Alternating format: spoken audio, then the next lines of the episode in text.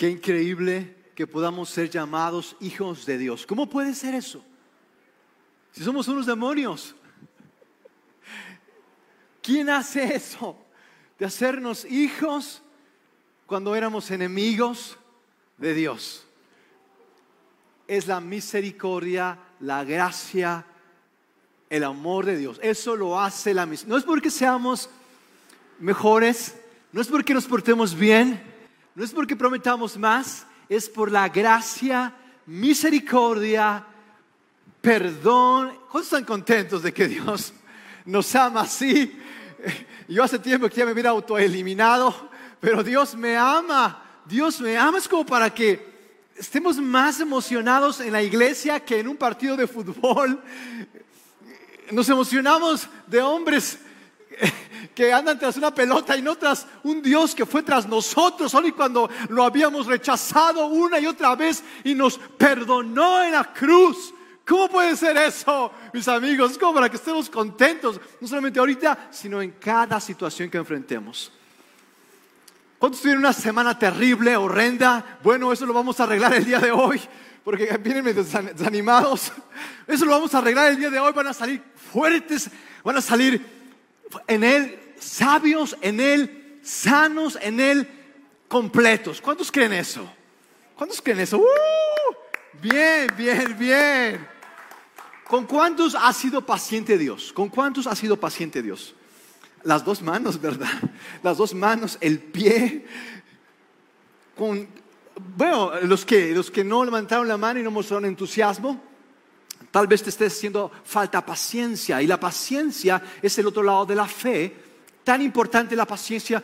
Yo te quiero animar en esta mañana a ser paciente conmigo, porque Dios ha sido paciente contigo, Dios ha sido paciente con nosotros, Dios ha sido paciente con, contigo. Dile a la persona que está a tu lado, cuánta paciencia, yo te hubiera eliminado desde hace tanto tiempo.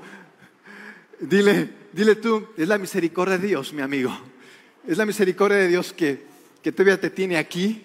Yo no entiendo cómo Dios dejó que esto continuara con Noé. Ya hubiera acabado todo, ya, por favor, termina esto, ya que... Pero Dios es paciente, es increíblemente paciente Dios con nosotros. Es increíble cómo Dios nos soporta. Eh, eh, cada vez que yo me levanto, me despierto, digo, Señor, todavía estoy aquí, ¿cómo es posible? Yo ya me hubiera desaparecido hace tanto tiempo, pero todavía estoy aquí, Señor. No puede ser. Gracias, gracias. Es una, mis amigos, podemos vivir apenados o podemos vivir avergonzados o también asustados. Es mejor vivir asombrados. Es mejor vivir asombrados. ¿Qué prefieren? ¿Asustados, apenados, avergonzados o asombrados? ¿Qué prefieren? Asombrados, ¿verdad? Es, mejor, ayuda a la curiosidad, fomenta la creatividad. Y para vivir asombrados, mis amigos, para que tú y yo vivamos asombrados, nada más ni nada menos que estar quebrantados. Es la clave para vivir continuamente asombrados, para que no nos sorprendan y, y sí sorprendernos, vivir asombrados de cuánta misericordia. Yo creo que sobreestimamos nuestros méritos, y subestimamos su misericordia. Yo creo que en el fondo de nuestros problemas es que sobreestimamos nuestros méritos y subestimamos su misericordia. El, salmista David dijera, cada mañana son nuevas tus misericordias. ¿Cómo es que todavía me tienes aquí, Padre? ¿Cómo es que todavía tienes este mundo con gente como yo?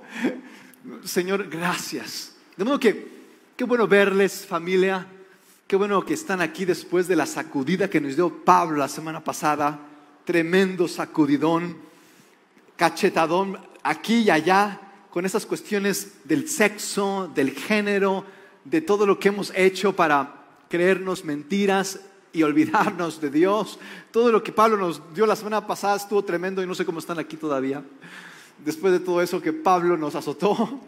Pero bueno, están aquí es porque definitivamente Dios tiene un plan increíble para sus vidas y no vamos a perdernos de ese plan, ninguno de nosotros. De modo que hoy quiero tratar con ustedes en la secuencia de estos mensajes de la carta de Pablo a los romanos, algo que nos es muy común, algo que yo creo que está detrás del pecar. ¿Saben cuál es el problema del pecado? El problema del pecado no es que nos lo prohíban o que nos presionen. El problema del pecado no es la culpa, la vergüenza o el miedo. El problema del pecado, mis amigos, este es el real problema del pecado. Es por eso que Dios te dice, no, no te conviene, no te conviene. El problema del pecado es la hipocresía. No es que te prohíban o te presionen, porque eso, mis amigos, somos tan hipócritas. La hipotermia, ¿verdad? Aquí con la hipotenusa. Mis amigos, pensamos que nos prohíben o nos presionan pero el problema del pecado no es la culpa, la vergüenza o el miedo, es la hipocresía. Pecamos tanto, mis amigos, pecamos tanto como la hipotenusa que tengamos, como somos hipócritas, mis amigos.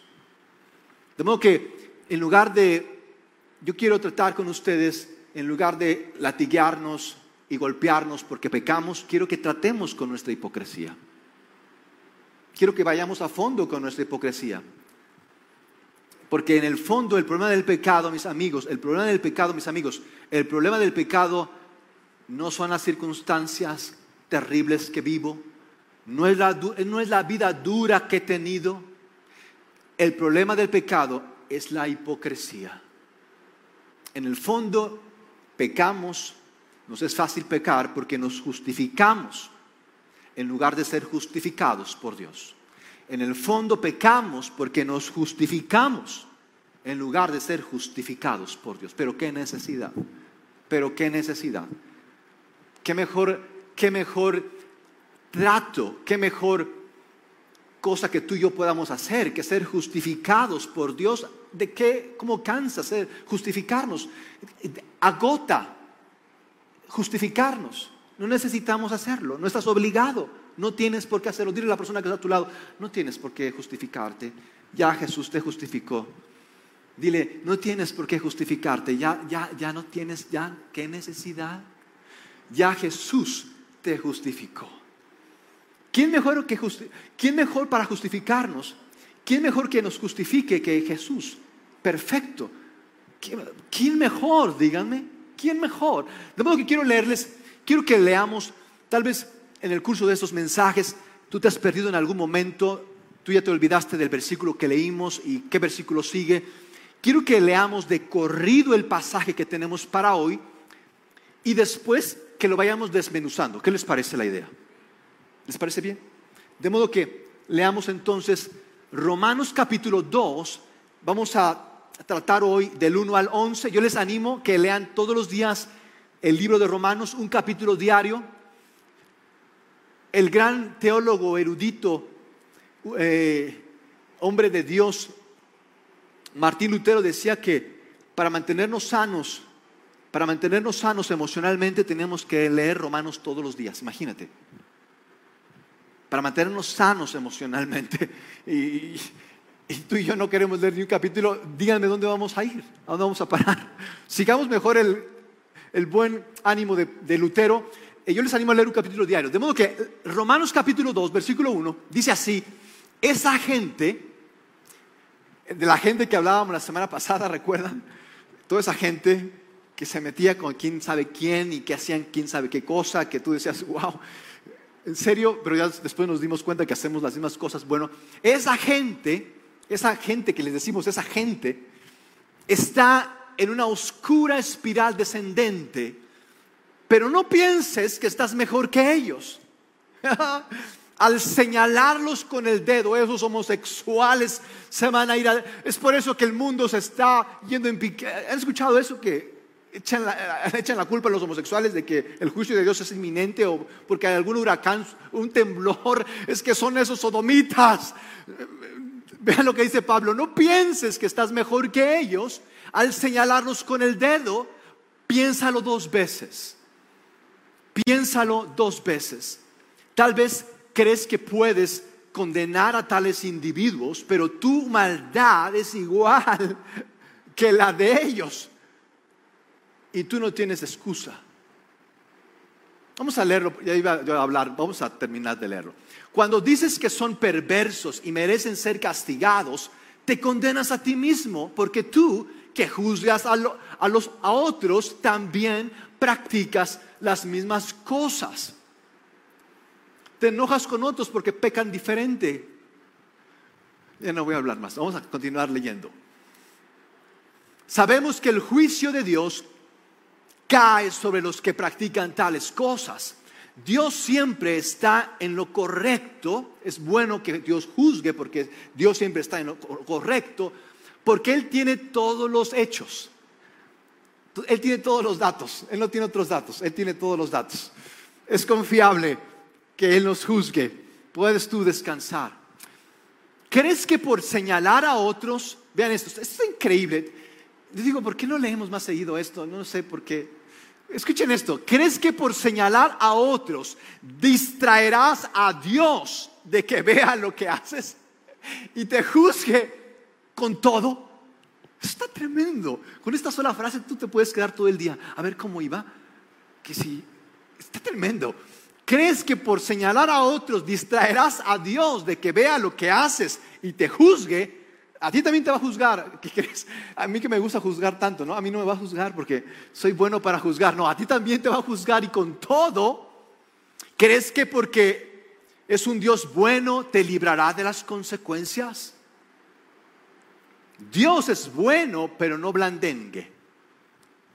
Para quienes querían una, una palabra nueva el día de hoy, ahí está. Blandengue. ¿Alguien, ¿Alguien había escuchado esta palabra antes? Blandengue. Bueno, vienen a la comunidad, no solamente eh, Dios obra en ustedes, también los bendice, también salen más cultos. Blandengue, blandengue o blando, eh, sí está bien, hubiera puesto blando, pastor. No quiero que sean cultos. Dios es bueno, pero no blandengue.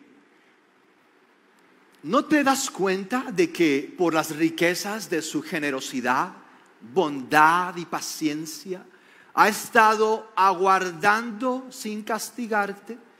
Yo pensé que me estaba saliendo con, con la mía, pastor. No, Dios te está esperando, te está teniendo paciencia para darte tiempo a que te apartes de tus pecados. ¿Cuál es el problema del pecado? Esta pregunta ya la hice y ya la respondí también. No tienes por qué estresarte, tú ya sabes qué es. ¿Por qué? ¿Cuál es el problema del pecado? La hipocresía. Gracias por quien estaba atento, una persona ya. Para darte tiempo a que te apartes de tus pecados. Sí, porque no te conviene, no te conviene el pecado. ¿Te es acaso indiferente la inagotable bondad, paciencia y generosidad de Dios? Es por eso que estamos aún aquí, mis amigos, por su bondad, paciencia y generosidad. Nada de nosotros ha ayudado a que estemos todavía aquí y no hayamos acabado con este planeta.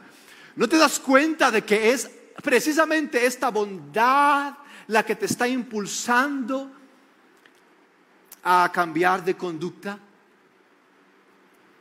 Pero tú, como eres terco y no has querido volverte a Dios, estás amontonando castigo.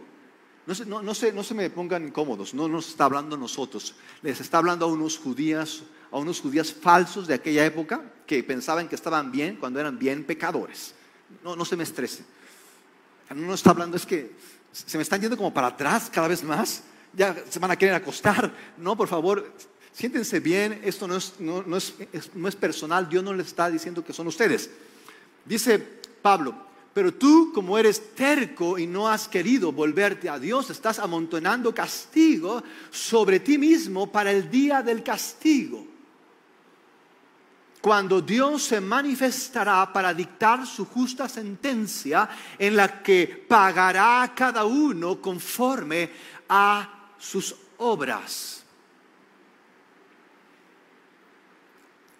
Vida verdadera para aquellos que trabajan con Dios, pero para aquellos que insisten en salirse con la suya, tomando el camino de menor resistencia, fuego y furia es que viene con signos de exclamación. El ignorarlo y o evitarlo solo añade combustible a la llama. Nada podrá justificarte ante el justo y santo juicio de Dios. Te vas a astillar si insistes en ir en contra de la veta de la madera. Te eh, perdóneme, voy a repetirlo porque viene con signos de admiración. Te vas a astillar si insistes en ir en contra de la beta de la madera. No importa en qué colonia vivas, lo que tus padres te enseñaron o, qué, o a qué escuela fuiste. Si abrazas como Dios hace las cosas, habrá increíbles resultados, sin importar de dónde vengas o con quién creciste. El ser judío no te da pase automático. El ser judío no te da pase automático. Qué buena versión les traje hoy, ¿verdad? ¿Les gusta esta versión? ¿La habían leído alguna vez? Nunca, ¿verdad? Es que yo la inventé. No es cierto. Es una versión que se llama, quienes gustan pueden ir a ella, se llama The Message. The Message, pero está en inglés, de modo que hice mi mejor esfuerzo por traducirla. El ser judío no te da pase automático, Dios no da atención a lo que otros dicen o lo que tú piensas acerca de ti. Con Dios no hay favoritismos, con Dios no hay favoritismos. Y con eso concluye el pasaje del día de hoy. ¿Qué les parece si oramos para que todos recibamos, todos recibamos, yo quiero que todos recibamos, todos recibamos. Oremos, Padre, gracias te damos por lo que nos das, eh, aunque aun y cuando estamos tan atentos a lo que nos quitas, es más lo que nos das. Danos, Señor, hoy oídos, danos hoy corazón para recibir tu palabra y para no salir igual, para encontrarnos con el Dios vivo en el nombre de Jesús. En el nombre de Jesús. Amén. ¿Cuántos le dan un aplauso al Señor que nos permite estar aquí? Él es bueno, Él es bueno, Él es bueno, Él es bueno. Yo creo que juzgamos mucho. Yo creo que nos gusta juzgar juzgamos de todo y a todos. Yo creo que el deporte nacional no es el fútbol, es el juzgar. Nos encanta juzgar. Lo que está bien y lo que está mal. Que por qué sí, que por qué no. Para todo tenemos un pero, para todo hay una excusa, para todo le buscamos. Nos encanta juzgar. ¿Cuántos creen que juzgan? No los voy a juzgar. Qué bueno. Qué bueno que son honestos. Pues quiero decirles que por juzgar nos encanta pecar. Tú y yo no podemos dejar de pecar porque nos encanta juzgar. Dejaríamos de pecar si ya no juzgáramos tanto.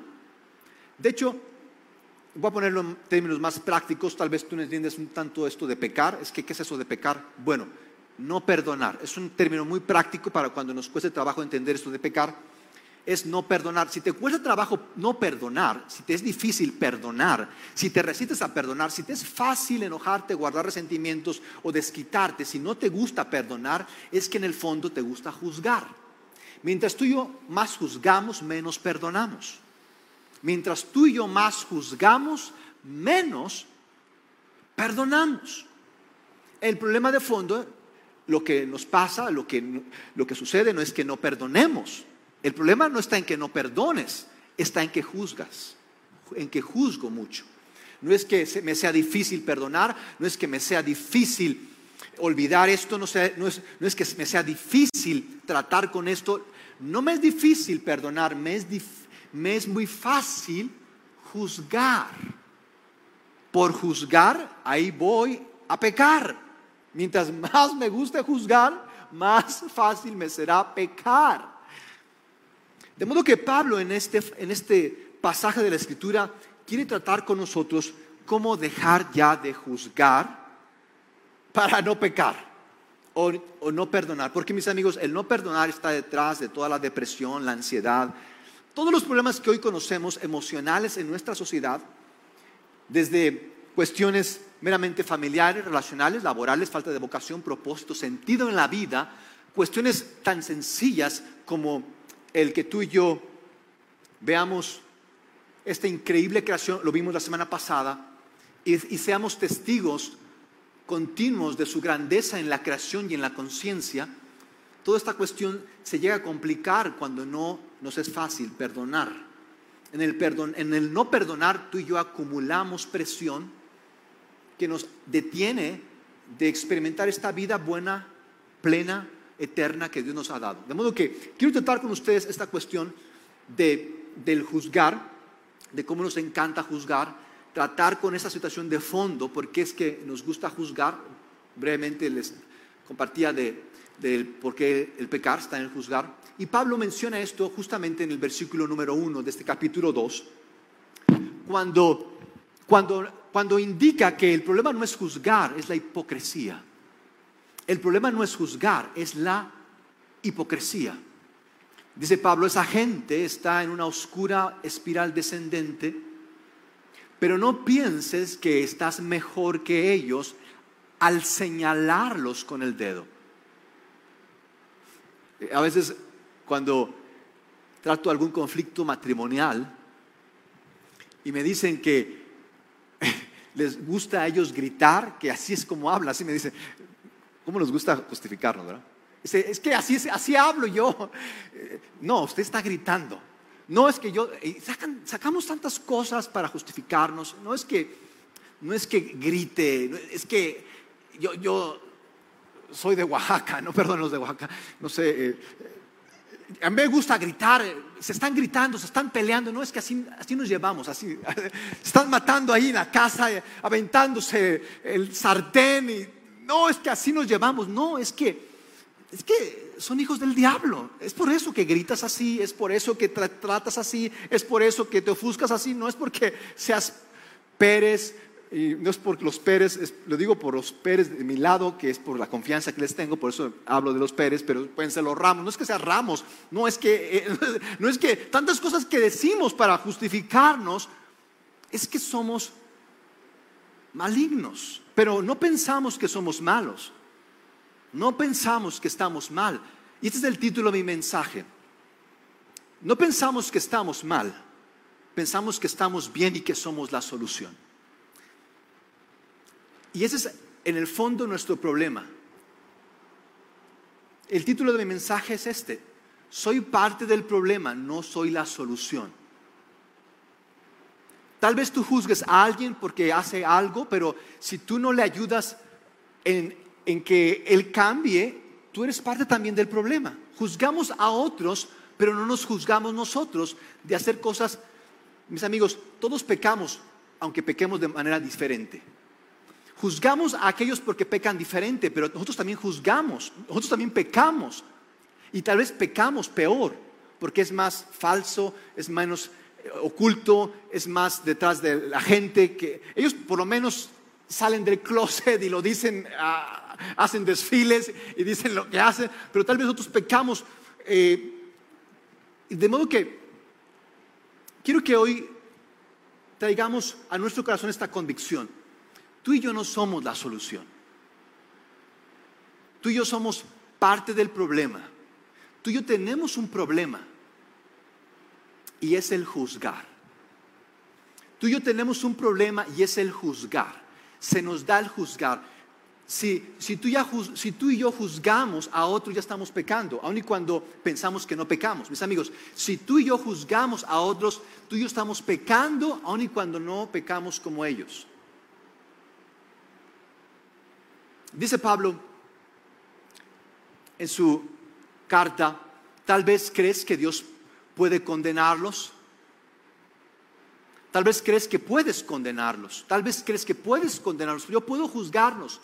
Yo puedo juzgarlos porque yo no hago eso, pero tú haces otras cosas peores. ¿Puedes juzgarlos? Tal vez crees que puedes juzgarlos, condenarlos a tales individuos, pero tu maldad, vean esto, es difícil aceptar esto. ¿Por qué? Porque nos justificamos en lo que hacemos, tenemos, podemos o queremos. Nos justificamos y pensamos que estamos bien. Pensamos que no necesitamos cambiar, pensamos que que los que necesitan cambiar son allá los de Tlacholoaya. Pensamos que los que necesitan cambiar son aquellos, eh, ellos sí lo necesitan. No, yo, no estoy mal, yo, no necesito cambiar. Eh, y, mis amigos, ¿saben cuál es el pecado más grande? Es el orgullo, la autosuficiencia, la independencia, el hacer las cosas a mi manera. Tal vez crees que puedes condenar a tales individuos, pero tu maldad es igual que la de ellos. Todos estamos en el mismo barco, todos hemos pecado, todos estamos fuera de la gracia y de la gloria de Dios, estamos destituidos por pecar, estamos fuera de la gloria de Dios y no tienes ninguna excusa. No tenemos excusa. Vivimos pensando que tenemos excusas. Vivimos pensando que, que no estamos tan mal. Vivimos creyendo que podemos cambiar. Y por eso nos justificamos. Tendemos a justificarnos por lo que alguien me hizo. Tendemos a justificarnos por lo que me faltó. Tendemos a justificarnos por lo que no puedo. Vivimos justificándonos. ¿Saben cuál es la triada o la trinidad infernal? Así como hay una trinidad celestial que es el Padre, el Hijo y el Espíritu Santo, así también hay una trinidad infernal. ¿Saben cuál es? La culpa, la excusa y el juzgar. Tú y yo tendemos a culpar, a excusarnos o a juzgar mientras más juzguemos a otros y menos nos juzguemos nosotros. Mis amigos, vemos los pecados en los demás, pero no vemos nuestro propio pecado. Vemos los pecados, pero no son evidentes. Pero por favor, ¿quién no se da cuenta? Vemos los pecados en los demás, pero no vemos nuestro propio. Hacemos manifestaciones por todo el mal que existe en el mundo, hacemos eh, rallies, hacemos caravanas, hacemos eh, desfiles, Cantidad de cosas, pancartas escribimos, rayamos paredes por todo lo mal que está el mundo, por todo lo mal que hacen los demás, pero no he visto hasta ahorita una manifestación de personas que digan, ¿saben qué? Yo soy un ladrón, ¿saben qué? Yo soy un mentiroso, eh, yo salgo porque reconozco que eh, hice esto con esta persona. No he visto una sola persona o personas que salgan reconociendo que tienen un problema y necesitan de una solución mejor que ellos mismos.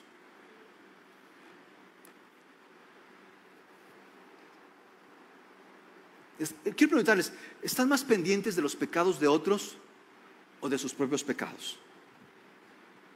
¿De qué están más pendientes? ¿De los pecados de otros? Queridos cónyuges, esta es su oportunidad para, para expresar todo lo guardado que hay ahí. Eh, ¿Están más pendientes de los pecados de otros o de sus propios pecados? ¿De qué están más pendientes? ¿Mande? mis amigos, hasta ahorita, mis amigos, así puedo serles sincero, hasta ahorita no he encontrado una persona que venga conmigo o se acerque a la comunidad diciéndome, sabe pastor, necesito ayuda porque no puedo dejar de pecar.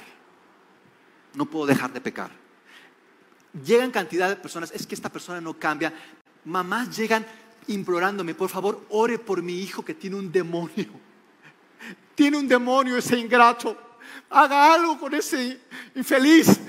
Personas que vienen llorando, quejándose de sus hijos, de su cónyuge, de su vecino, de cuánta persona pero si hay desfile, pastor, no, se preocupe, si usted no tiene eh, por quién orar, yo tengo una lista de personas por quien usted puede orar, que de plano no cambian, son unos ingratos, son unos tales por cuales. Yo no entiendo por qué Dios no se da cuenta de esta gente, yo no entiendo por qué Dios no se da cuenta de estas personas, de que son, como son, como son. Yo no entiendo, Señor, eh, pastora, por favor, ¿qué está haciendo Dios? ¿Por qué? tenderemos más a darnos cuenta de los pecados de otros y no de nuestros propios pecados.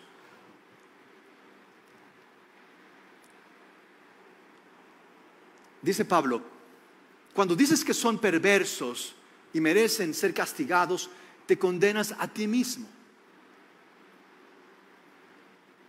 Porque tú que juzgas a otros, también practicas las mismas cosas. Sabemos que el juicio de Dios cae sobre los que practican tales cosas. El juzgar, mis amigos, no está mal. No está mal. Dile a la persona que está a tu lado, juzgar no está mal.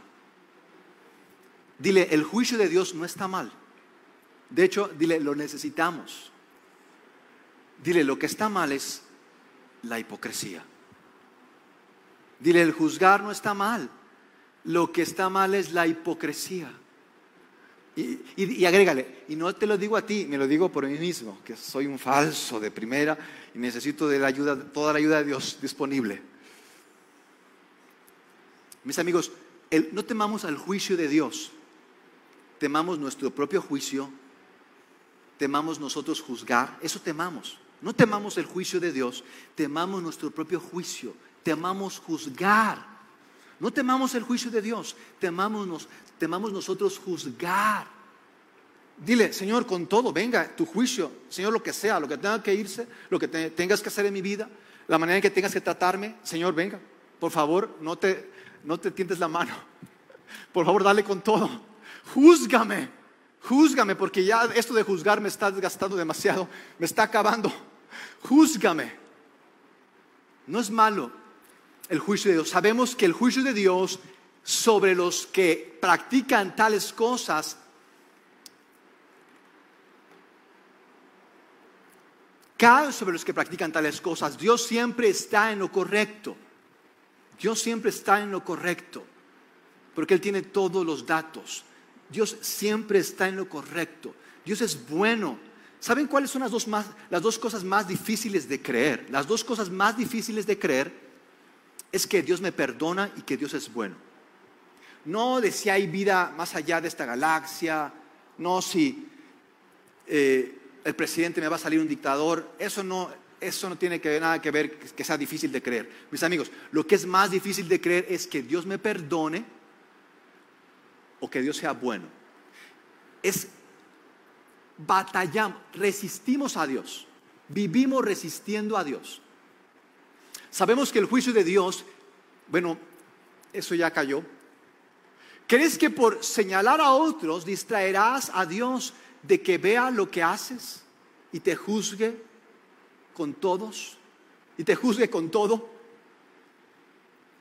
De las veces, mis amigos, en que, en que llego a creer, de las veces en que pienso que no estoy tan mal, porque me llega a pasar que creo que ya no necesito a Dios, no necesito orar, no necesito perdonar, yo sé cómo me controlo. De esas veces que creo que no estoy tan mal, vez tras vez voy más temprano que tarde, corro a leer la historia de David. Cada vez que algo de orgullo está pisando a mi puerta, corro a leer de nuevo la historia de David, el hombre conforme al corazón de Dios, el dulce cantor de Israel, el que derrotó a Goliat e hizo a Israel potencia. Ese hombre hizo lo más ruin, hizo lo más perverso, hizo lo más deslenable. Otra palabra más que agrego a su vocabulario el día de hoy. ¿Cuál fue la otra? Blandengue, acuérdense, apenas la leyeron, ya se les olvidó. Blandengue, del deslenable. Mis amigos, ese hombre, David, hizo eso tan terrible. ¿Cómo es posible? Y, saben qué fue lo que lo llevó a hacer tal cosa? Ese hombre que era un hombre tan cercano al corazón de Dios, ese hombre que había inspirado a tantos con sus salmos a acercarse a Dios, ¿cómo es que, hizo esto tan vil? Y yo me lo recuerdo cada vez que me creo un poquito bueno, creo que no soy tan malo, creo que yo puedo solo, o que no necesito perdonar, voy de nuevo a ver la historia de David. ¿Qué fue lo que hizo que David hiciera eso tan vil, tan ruin, tan deslesnable? Juzgar, juzgar, juzgar. Mis amigos, juzgamos tanto que ni cuenta nos damos. Vivimos juzgando. David ni cuenta se daba de cómo juzgaba. Se acerca un profeta y le dice, eh, David, había un hombre que tenía una sola ovejita, la cuidaba con todo cariño, y había un hombre feudal que tenía rebaños de miles de ovejas. Un día a este hombre se le ocurrió cenarse la ovejita de este hombre. Y fue y tomó la ovejita de este hombre, su única ovejita, teniendo él miles de ovejitas, fue y tomó la ovejita de este hombre y se la cenó. ¿Qué, qué harías, David? David dice, dice la escritura que David se encendió, se prendió. De esas veces han escuchado personas que dicen, es que se me calentó la cabeza. No, lo que pasa es que juzgas mucho, no es que se te caliente la cabeza, es que te encanta juzgar. Se le calentó la cabeza, se despotricó y dijo, tráiganme a ese malvado, perverso ruin que ahorita mismo me lo cuelgo, lo mato. ¿Quién es? Pero sin compasión, sin piedad, tráiganmelo, descuartícenmelo aquí enfrente, quémelo vivo. Como los de Huitzilac, quiero leer, quiero leer su humo, quiero leer su humo. Yo quiero ver cómo, se, cómo, cómo pide perdón, quiero escuchar sus gritos de lamento, pido perdón. Tráiganme ese miserable. Juzgando a otro de lo mismo que él estaba haciendo. Y dice el profeta Natán, ay Davidcito, ese hombre eres tú, ese hombre eres tú, que, te, mataste a Urias para quedarte con su esposa, su única esposa. Tú tenías un harem, no seas ingrato. ¿Qué te faltaba, David?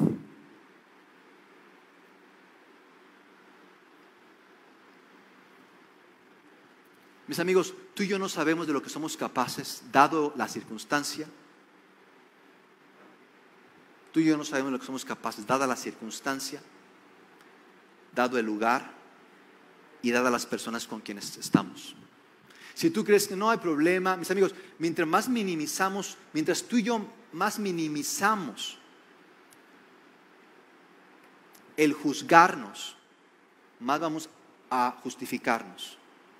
Tú y yo necesitamos continuamente, mis amigos, seguir a Jesús significa tomar un camino de confrontarte continuamente, un camino de enfrentarte continuamente a nuestras mentiras, a mis engaños, en la relación con los demás. Yo sé que nos pasamos hablando de cómo va el América y, cómo está la bolsa y qué hizo Obrador, pero si tú y yo nos confrontáramos más de, de, cómo somos y cómo no estamos siendo la persona que tú y yo pensó que fuéramos, mis amigos, mucho ayudaríamos en la paz que nuestro, nuestra familia, nuestra ciudad y nuestra nación necesitan. Pero a veces los cristianos son los que menos gustan de tratar con la verdad de sus vidas. ¿Crees que porque es un Dios bueno te librará de las consecuencias? Dios es bueno, pero no blandengue.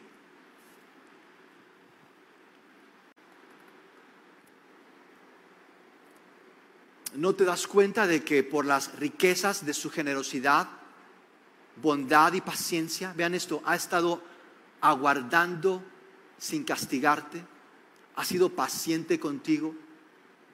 Dios ha sido paciente contigo para que te apartes de tus pecados.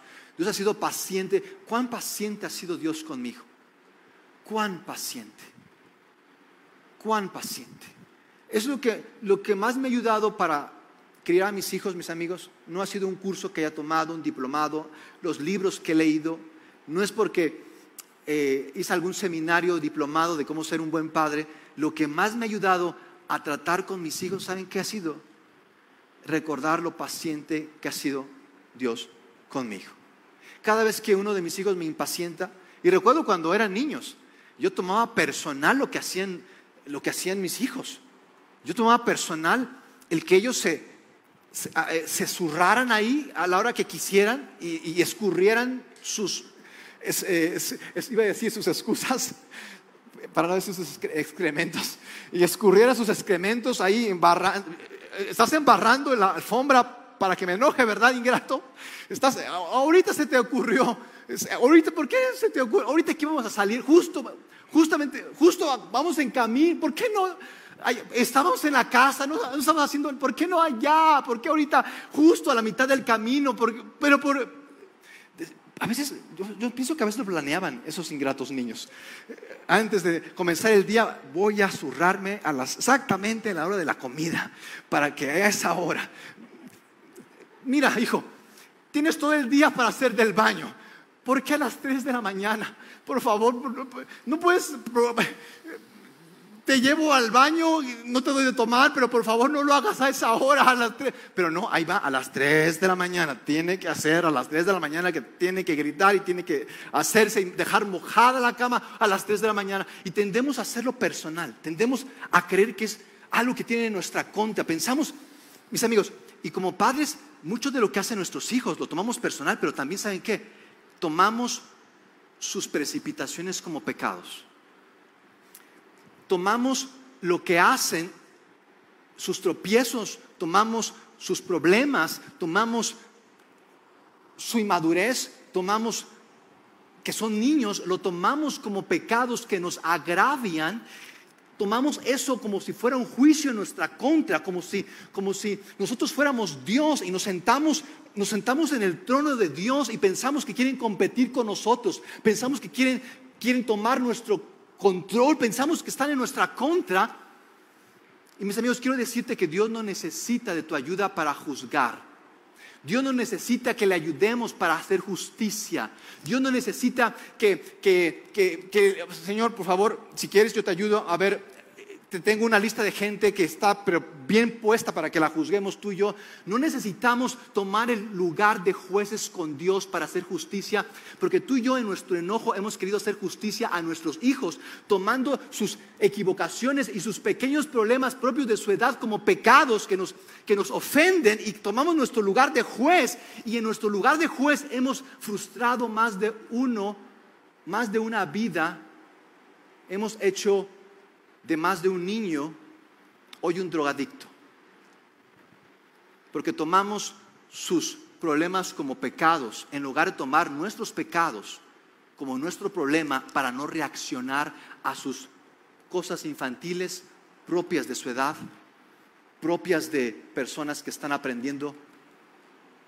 Pero vamos por la vida así, no solamente con nuestros hijos, juzgándolos, no solamente con nuestro cónyuge, juzgándolo, no solamente con el gobierno, juzgándolo, vamos juzgando todo, vivimos juzgando, porque no nos juzgamos nosotros. Vivimos juzgando porque no queremos juzgarnos nosotros, no queremos que nos juzguen a nosotros, no queremos, mis amigos, no queremos tomar responsabilidad, ni en ser la persona que Dios pensó que fuéramos, ni en el lugar que Dios... Mis amigos, pensamos que nuestro ministerio es decir a la gente que está mal. Pensamos que eso es nuestro ministerio. Señor, yo creo que tú me ungiste como, como tu siervo para decirle a la gente todo lo que tiene que hacer y todo en lo que está mal. Mis amigos, eso no es ningún ministerio cristiano, eso es ningún llamado cristiano. Dios no te llamó a, tomar ese ministerio de, pitarle a la gente tres veces y, y de descargarle todo el sonido del claxon cada vez que parece que cometen un error. No nos fue dado ese ministerio o servicio para la comunidad.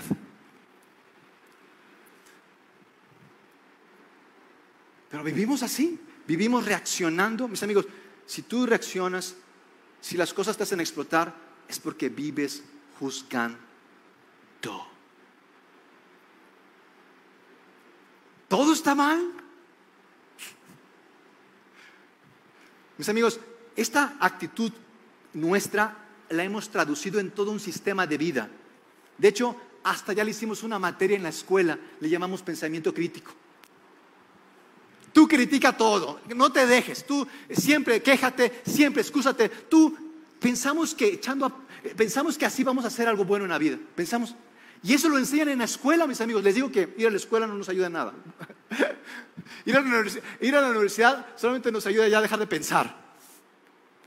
Nos, nos quitan de, de ser honestos, de juzgarnos. Nos, nos hacen expertos en juzgar mejor y más.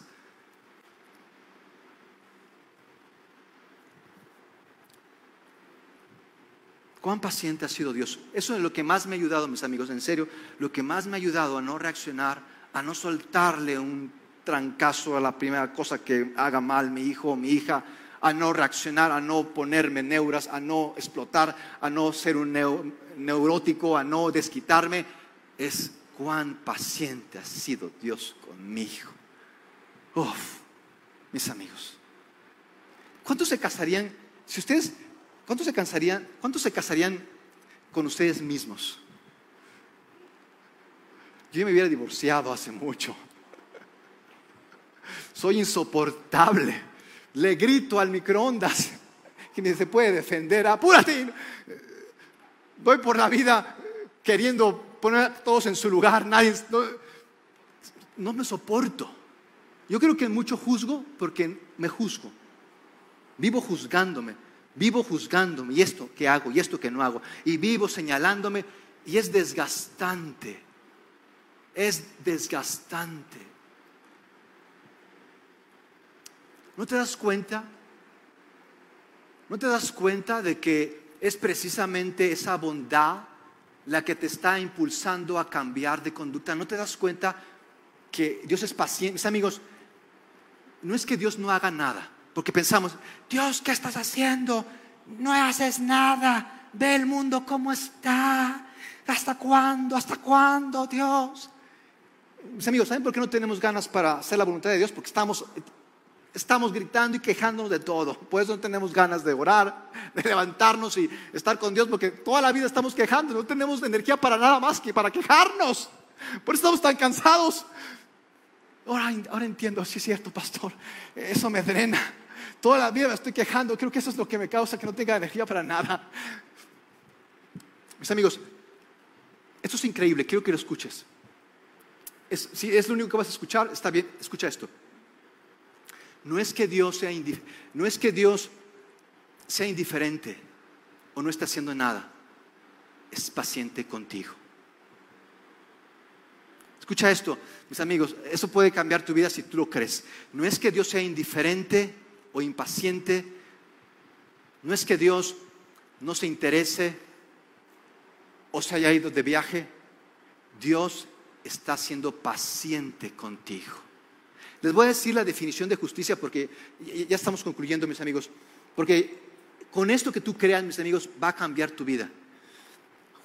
Escuchen esto, justicia, vean, escuchen esto, justicia no es lo que quiero que Dios haga con otros. Escuchen esto, justicia no es lo que yo quiero que Dios haga con otros, es lo que Dios está haciendo conmigo. Escuchen, porque creo que no lo escucharon. Justicia no es lo que yo quiero que Dios haga con otros, es lo que Dios está haciendo en nosotros. Tú no debes de preocuparte por lo que otros están haciendo. Tú debes de preocuparte por lo que Dios quiere hacer y está haciendo en tú y mi corazón. Mis amigos, pasamos demasiado tiempo, invertimos demasiado tiempo viendo lo que otros hacen, viendo a dónde van, viendo qué hacen, qué visten, qué portan.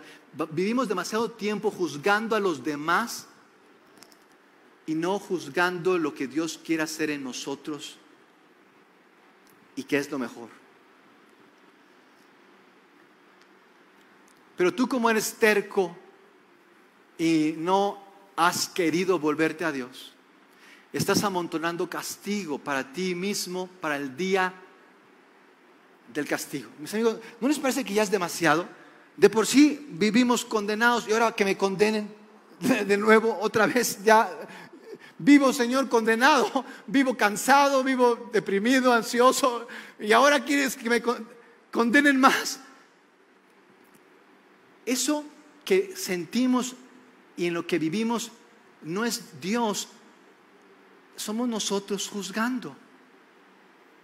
Por vivir juzgando, vivimos condenando. Y Dios quiere darnos paz. Dios quiere justificarnos, Dios quiere quitarnos esa carga pesada, Dios quiere que volvamos a casa, pero resistimos a Dios, rechazamos a Dios, No, yo lo voy a hacer como quiero. Déjame me desquito. Vivimos vengándonos quedito y suavecito. Vivimos haciendo planes para que nos reconozcan. Vivimos queriendo demostrar a los demás. Vivimos esforzándonos por hacernos una imagen. Vivimos esforzándonos porque las cosas se cumplan y se hagan como yo quiero. Vivimos haciendo lo que pensamos que es nuestra justicia sin darnos cuenta que pasamos por alto su justicia. Y en eso perdemos todo lo que pensamos ganar. Cuando Dios se manifestará para dictar su justa sentencia, en la que pagará a cada uno conforme a sus obras.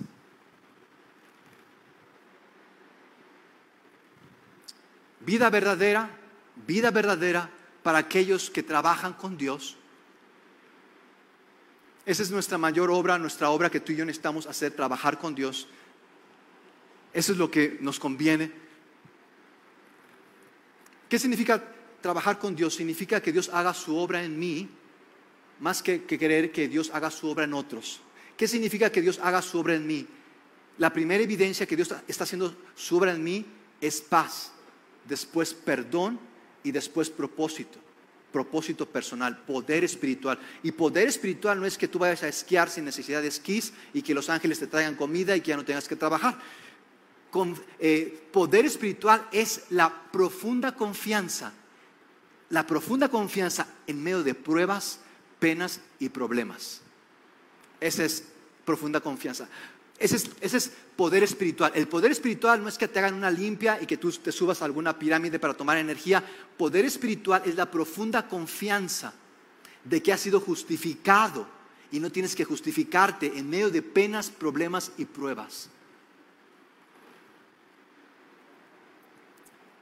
Eh, voy a leerlo porque está increíble. Vida verdadera para aquellos que trabajan con Dios, pero para aquellos que insisten en salirse con la suya tomando el camino de menor resistencia, fuego y furia.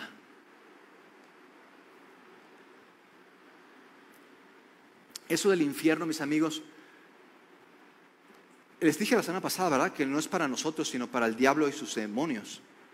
El infierno no fue creado para nosotros, fue creado para el diablo y sus demonios. Quiero preguntarles, ¿a quién estamos siguiendo? ¿Estamos siguiendo a Dios o al diablo? Se ven cómo juzgamos y cómo estamos siendo juzgados. Yo quiero preguntarte, ¿tú estás bajo autoridad de alguien donde estás siendo confrontado y estás siendo tratado en tus problemas y en tus, en tus preocupaciones? ¿Estás siendo parte de, de la obra de Dios? ¿O tú y yo queremos hacer una obra para Dios?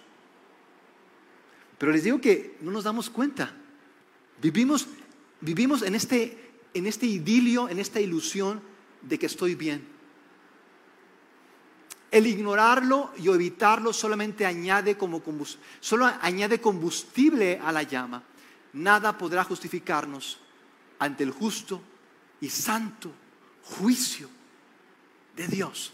Imagínense allá en el juicio, señores, que estaba muy cansado y tenía que trabajar horas extras. Imagínense allá en el juicio de Dios.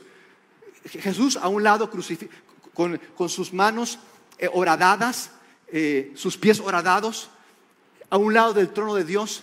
Y nosotros, Señor, por favor, ¿sabían que vivimos justificándonos? ¿Sabían que vivimos queriendo ayudarle a Dios para hacer justicia? No necesitamos eso, solamente ser justificados ante el justo y santo juicio de Dios. Y dice Pablo en esta última parte de su fragmento, en, Romanos 2. Dice, te vas a astillar, vean esto, esto está increíble, te vas a astillar si insistes en ir en contra de la beta de la madera.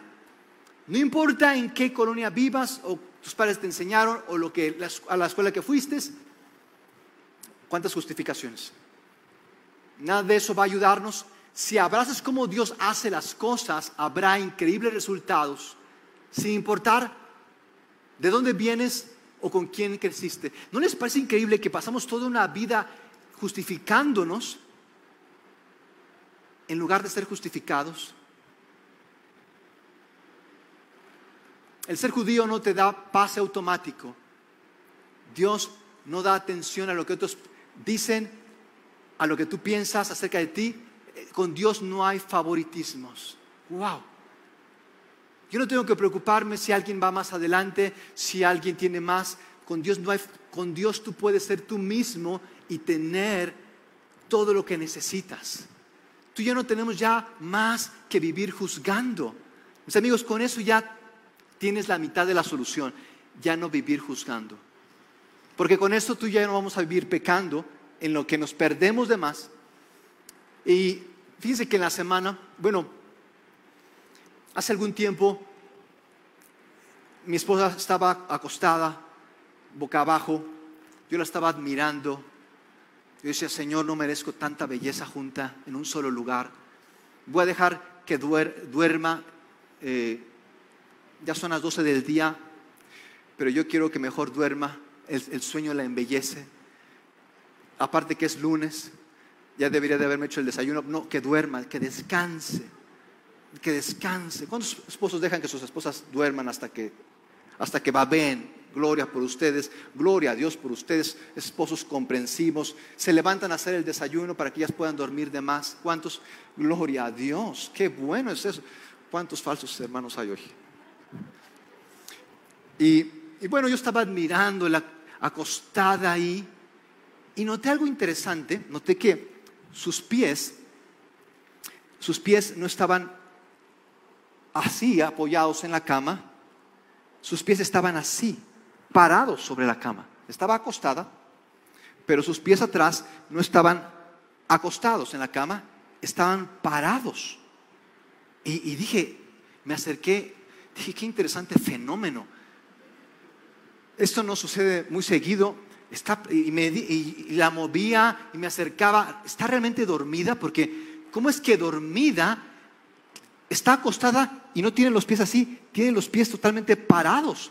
Los tenía totalmente parados, como si estuviera haciendo un esfuerzo por tenerlos así. Y, de hecho le, tomé una foto y se las traje. Ya quítalo porque si no va a verle en el video a mi esposa y se va a enojar conmigo. Eh, y ya al día siguiente, ya, con, ya que se despertó, ya que eh, estaba fresca y radiante, bella como ella, le dije, mi amor, ayer te notaba un poco, ayer vi tus pies y estaban, pero erguidos, estaban tiesos tus pies. Tú estabas dormida, pero tus pies estaban tiesos, estaban erguidos. Yo creo que es estrés. Estás muy estresada. Y ahí me lancé con el repertorio de todo lo que tiene que hacer y no tiene que hacer, porque está estresada. Estás estresada. Estás con tantas cosas y mira que no dejas de hacer esto como si fueras su mamá. Mira que esto y que aquello. Y sí, por eso estás estresada y por eso tus pies están así. Estás estresadísima. Parecía vieja argüendera. Y ya la dejé ahí en calma ya después de haberla cacheteado varias veces por estar estresada.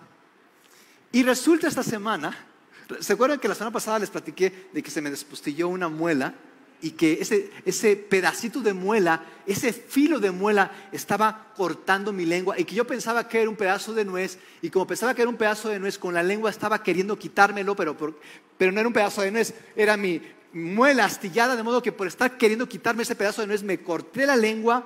Bueno, el día siguiente, el lunes, estaba con toda la lengua cortada, seguía ahí con la muela eh, astillada y, dije, no, tengo que ir al dentista. Aprovecho para que me haga una limpieza. Ya voy al dentista. Eh, no había dentista todo ese día, encontré un dentista en la tarde. Voy con la dentista, me hizo la limpieza, me, dio mi pulida en mi, en mi muela. Qué descanso ya, no estar batallando con ahí con la muela, con la muela toda despostillada. Y me dice la dentista, bueno, ya acabé con su, con su limpieza, ya le pulí la, la, lengua. Bueno, si ya la tengo pulida, no se preocupe. La, la muela ya se la pulí. Me dice, pero tengo algo que decirle, Señor. Algo muy delicado. Yo, ¿qué pasa? Señor, usted tiene Brox. ¿Qué? bruxismo. Ah, sí, usted tiene bruxismo. Dije, ¿qué es eso? Señor, usted tiene desgastados sus dientes porque se la pasa... Eh, ¿Cómo me dijiste checos hace rato? ¿Cómo? Se la pasa rechinando los dientes y de tanto rechinarse los dientes ya se acabó los dientes, ya sus colmillos ya no tienen eh, filo, ya están todas sus muelas planas y chatas porque se la pasa rechinando sus dientes. Señor, usted está muy estresado. y le por poco y le digo, no, la estresada es mi esposa, que venga para que vea cómo pone. Me la paso juzgando, vivo juzgando. Y saben cuánta paz me ha traído saber y vivir la justicia de Dios, que en Cristo he sido justificado, en Cristo he sido perdonado. Mis amigos, y no es algo que simplemente memoricé, es algo que, si, la medida de mi vida es esta, si, si no estoy consciente, si no estoy más consciente cada día, si cada día no estoy más consciente de cuán perdido estoy, si cada día no estoy más consciente de cuán malvado soy, si cada día no, no, estoy más consciente de cuánto me revelo con Dios, entonces, Señor, ayúdame, me doy cuenta, es, es algo que me ha ayudado. Mi punto de referencia es cuán perdido estoy, pero no solamente cuán perdido estoy, es cuántas veces, cuán paciente, cuántas veces Dios está ahí para salvarme, rescatarme, ayudarme. Dios es el Dios de toda misericordia, Dios es paciente y te llama hoy para salvarte de y yo más juzgar. Y es increíble, porque cuando, Dios nos libera de nosotros mismos, cuando Dios nos quita de juzgar, ¿saben qué pasa? Nos da paz. Y esa paz es mejor que juzgar, porque en la paz Dios pelea por nosotros, en la paz Dios hace cosas que tú y yo no podemos hacer, en la paz Dios obra en nosotros como tú y yo no podemos obrar, y esa paz es la que finalmente nos hace justos con Dios. De modo que, ¿qué les parece si nos ponemos de pie? ¿Qué les parece si oramos a Dios? Sobre todas las cosas, sobre todas las cosas, yo quiero que hoy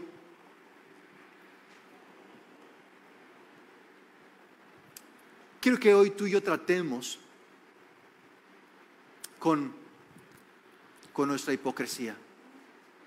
Yo no sé de cuántas maneras juzgamos, no sé de cuántas maneras tú juzgues. Eh, apenas estaba viendo un sitio, hay un sitio de internet en el que tú puedes decir todas tus quejas, todos tus problemas, y hay un apartado es para que tú te quejes de las iglesias.